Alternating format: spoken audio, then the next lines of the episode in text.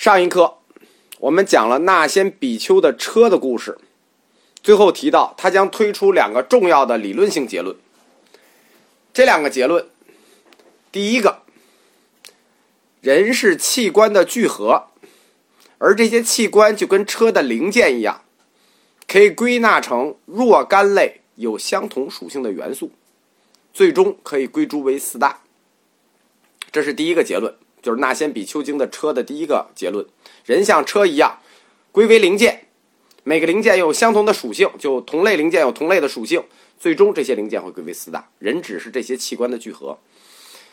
第二个结论：整体只是部分的聚合，而整体只能是名字。就是说，车只能是名字，那先只能是名字，而不会有独立的自性。所谓自性。都是零件的自性，整体没有自性。车的性能不过就是那些零件性能的组合。车不具有超出零件性能的自性，人也一样，没有超出组成人的零件的那些性能之外的自性。这就是那先比丘推出的两个关于车的结论，涉及到人。这两个推导，大家听没问题吧？其实问题大了，可以说基本全错。第一个问题，人是诸器官的合合，最终会归结为四大。这个理论听着很通顺，人是各个器官的组合，最终归为四大。其实这里有个陷阱，什么叫人是诸器官的合合？是物理合合还是生物合合？非常不幸的是，那先比丘指的是物理合合，它对应的例子嘛，就是拆车、组合车。佛教关于人的这种器官拆分观，它不是自己发明的，它是从婆罗门教里头学的。婆罗门教对世界的构成有几种说法，在《吠陀经》里头有五大说和四大说。五大说指什么呢？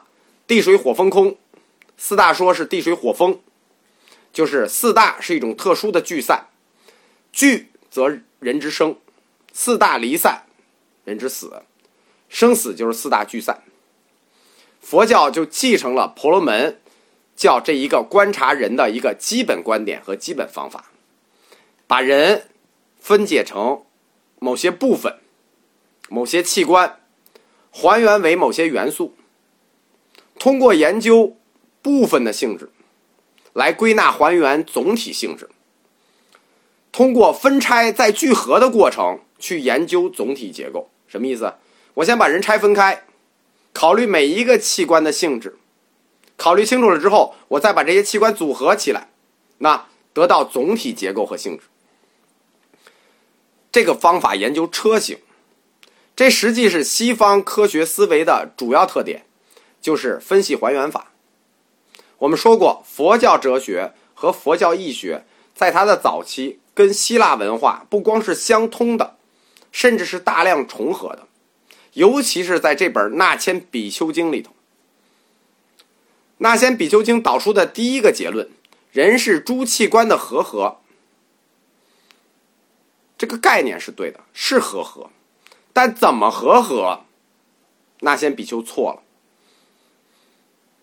并且他最终把人的这些器官归诸到四大元素，这是肯定错了。因为就今天的科学认知，谁能相信世界是由地水火风这四种元素构成的？可以说，四大构成世界的理论早已经被完全淘汰，或者说完全错误的。佛教沿用，我们就不深究了。我们现在看第二个结论：整体只是部分的聚合，所以整体只能是名字，而不会有独立的自性。所谓自性，都是零件的自性，整体没自性。车的性能就是那些车零件的性能组合，它不具有超出这些零件性能的自性，因此。是 for 一个帐篷的，所以人跟车是一样的。车是车的零件的组合，性能是由车的零件的性能的组合，所以叫车。在物就叫车，人是人零件的组合，没有超出人这些器官能提供更多的性能，在人叫我。换句话说，我就是个名字，跟叫车、叫那些、叫魏淑芬、叫二妮儿一样，没有什么意义。车子，各个零件的聚合，零件不是车，但是除了零件也没有车。那先是各个器官的组合，各个器官不是那先，但离开各个器官也没有那先，所以叫车或者叫那先，就是人的公约和习惯，并不表示你有这个名字。或者说，这个名字只能表示你，你叫小明，别人就不能叫小明了。由于名和实是不复的，名不副实，所以就称之为假名，就是我们说的代词。就一说假名，就是代词，就是代表我们说的，你也明白。比如说，我说月之国，你也明白是肉孜国。那种可以明确标准和定义的，不是公约认识的，就不能用假名或代词去代替，那只能喊真名。那有真名的，独立字体，在物叫自性，在人叫我。这就是佛教的人无我的第三个版本的解释。可以说，这个版本的人物我的论证理论相当精妙了。但是。还是错的，而且还错的特别隐蔽、特别高级。关于人无我的这第三个版本的错，有两个层次。第一个层次的错是语言概念定义的错误，第二个层次的错误是举例类比的错误。就是说，人无我理论正确，但是非常可惜，纳谦的这辆破车。证明过程是错的。